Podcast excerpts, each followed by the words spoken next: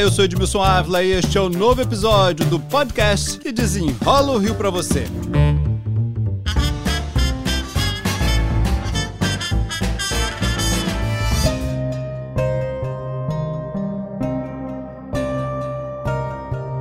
Os números são claros e mostram o nosso comportamento no dia a dia. Estamos falando de lixo. Veja a comparação. Em relação ao carnaval de 2020, portanto pré-pandemia, a Conlube coletou neste carnaval 300, 300 toneladas a mais de lixo. E neste verão, só nos fins de semana, só nos fins de semana, hein? Foram 100 toneladas a mais de lixo nas praias em relação ao verão de 2020. O que está acontecendo? Por que estamos jogando mais lixo nas ruas nas praias. Para desenrolar esse assunto, meu convidado é o presidente da Conlube, Flávio Lopes, a quem eu já agradeço pela participação. Ô Flávio, falei de alguns números aqui, enfim, para dar aí a dimensão do problema, mas qual é a análise do que está acontecendo com o comportamento da população. Vamos lá, Edmilson. Bem, primeiro, agradecer pelo convite. É um prazer estar aqui falando com você sobre esse assunto que vem se tornando um desafio cada vez maior, que é a limpeza urbana da cidade. Desde janeiro de 21, quando eu cheguei à frente da Conlurb, temos destinado cada vez mais orçamento, mais maquinário para a cidade, para a gente tentar vencer essa luta. Então quer dizer, está mais caro limpar a cidade. Está cada vez mais caro limpar a cidade. A gente vem com um orçamento muito grande este ano. É o, é o maior orçamento da história da empresa, o que por um lado é bom, porque nos dá musculatura, capilaridade, força para enfrentar esse desafio na nossa cidade que é tão heterogênea e não é fácil. Mas por outro lado, existem muitos custos que realmente não precisavam existir. Tá? Então, para te dar um exemplo, a gente retira mais ou menos 9 mil toneladas por dia de resíduo da cidade. Grande parte desse resíduo a gente chama de lixo público, ou seja, lixo que está no meio da rua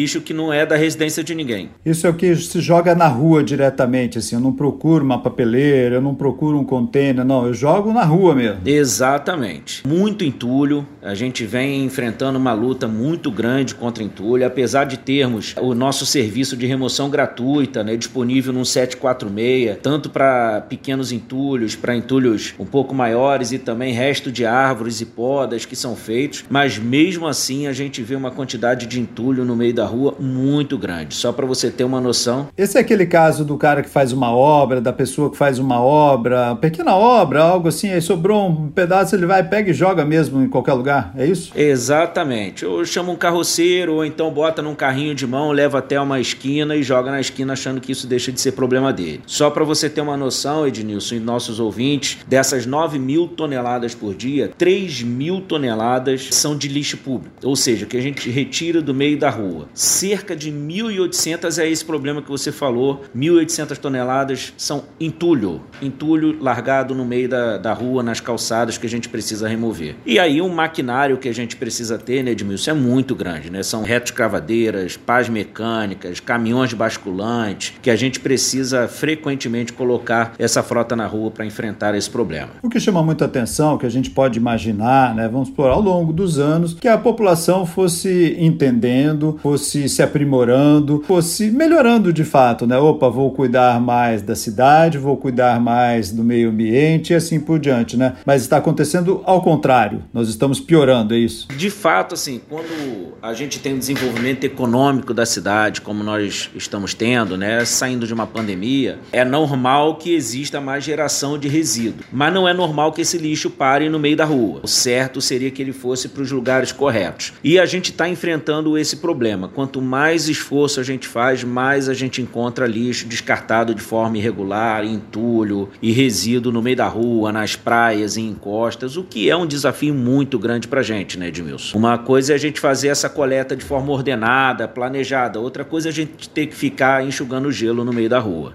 Eu comecei aqui esse podcast falando do carnaval, falando das praias. Conta pra gente então no carnaval, por exemplo, esse lixo todo do carnaval que eu falei aqui.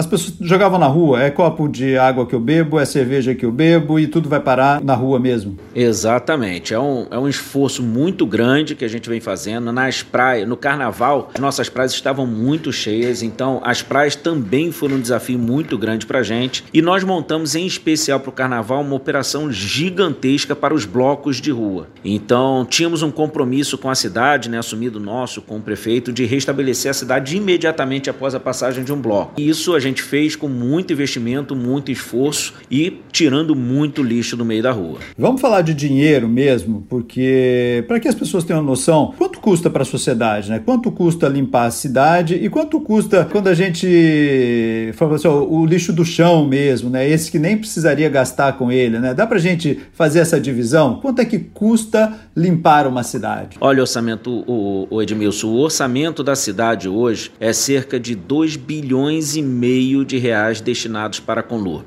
Um pouco, um pouco mais da metade disso é o orçamento de pessoal, então são custos de salários, de, de garis, né, de benefícios, mas a gente tem destinado a contratação, serviços, equipamentos, contratos de limpeza, a gente tem cerca de um bilhão de reais destinados à limpeza pública na cidade. Obviamente, nesse número tem toda a frota de compactadores, né, que faz o, a coleta de lixo domiciliar, mas eu posso te dizer, Edmilson, que só de 2021, de janeiro de 21, quando nós entramos na, na gestão, até agora, a gente aumentou a quantidade de equipamentos destinados à limpeza pública na dimensão de 137 que foi exatamente o número que a gente tinha, para hoje cerca de 450 equipamentos pesados. Leia-se tratores, equipamentos de roçada, equipamento de transporte de resíduo. Então é um investimento muito grande que a gente está fazendo. Agora, se a gente for só separar ali o dinheiro que nem precisaria gastar de tudo isso, desse orçamento, esse dinheiro que você teve que gastar com lixo do desrespeito mesmo, esse lixo que a gente joga na rua, joga na areia da praia, esse lixo lixo que não deveria estar ali.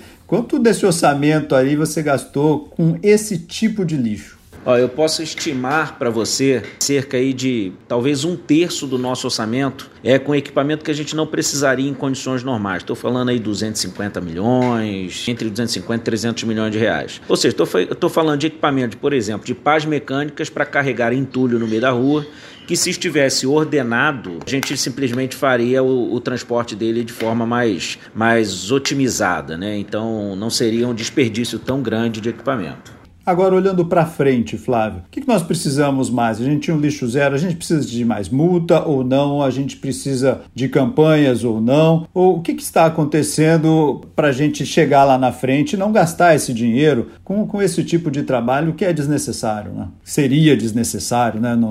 Olha, Edmilson, nós aplicamos quase um milhão de reais em multas só no carnaval. A gente fez uma, uma experiência nova com o nosso sistema de fiscalização, né, de, que o nosso lixo zero. Fizemos um esquema de blitz. Ao invés de termos os nossos 137 agentes espalhados na cidade, nós montamos eles em grupo de 30 e fizemos como se fosse aquelas blitz da lei seca. Né? Então fizemos nas praias, no, nos blocos. E o cenário que a gente tem é um cenário de aumento de multa, mas não de mudança de comportamento, que é o que a gente gostaria que acontecesse. Né? A gente não quer multar, a gente não quer arrecadar dinheiro com isso, não faz nenhum sentido para a gente ficar indo atrás de, de multar as pessoas. Mas infelizmente a gente precisa. E o que a gente precisa é de mudança de comportamento. A gente vem enfrentando um desafio muito grande nas praias, onde a gente, só para você ter noção, a gente aumentou a, a frota né, destinada à praia. Era praticamente zero quando a gente entrou na cidade. Hoje a gente está com muito equipamento, temos mais de 40 equipamentos destinados exclusivamente à praia. São muitos garis para fazer limpeza da areia da praia, coisa que não era para existir. Esse serviço não era para acontecer. Ali é um lugar onde não tem uma produção de lixo dessa forma, né? Assim que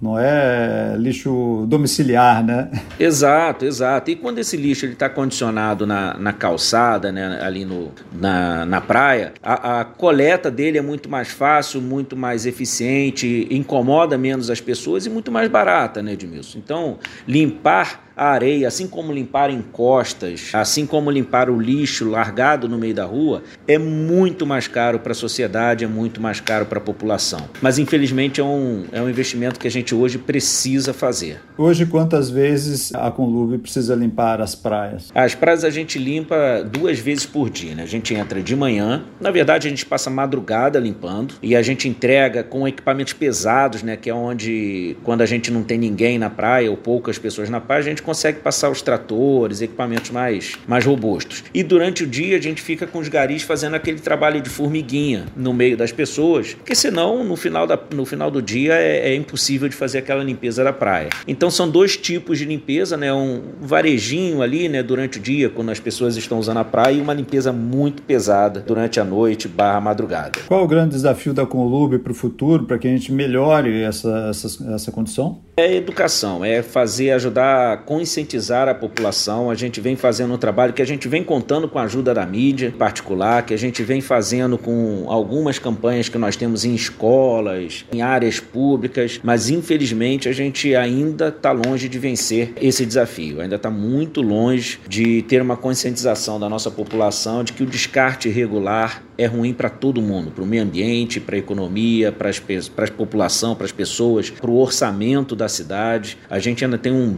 longo caminho para convencer todo mundo disso. Para a gente fechar esse papo aqui, faz um ranking aqui para gente, um ranking dos maiores problemas com lixo na cidade. Vamos lá, um, dois, três, quatro e cinco.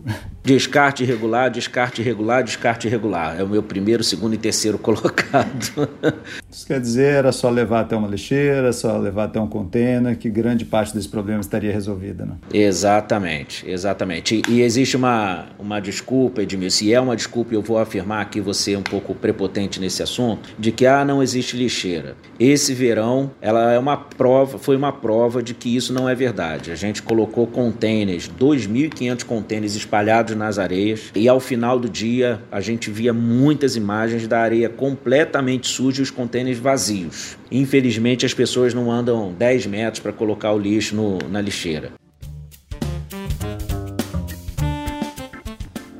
Flávio Lopes, presidente da Conlurb, muito obrigado pelas explicações aqui. Edmilson, é um prazer, estou sempre à disposição quando vocês precisarem. Este podcast foi editado e finalizado por Felipe Magalhães e eu, Edmilson Ávila, toda semana desenrola um assunto aqui para você. Até o próximo!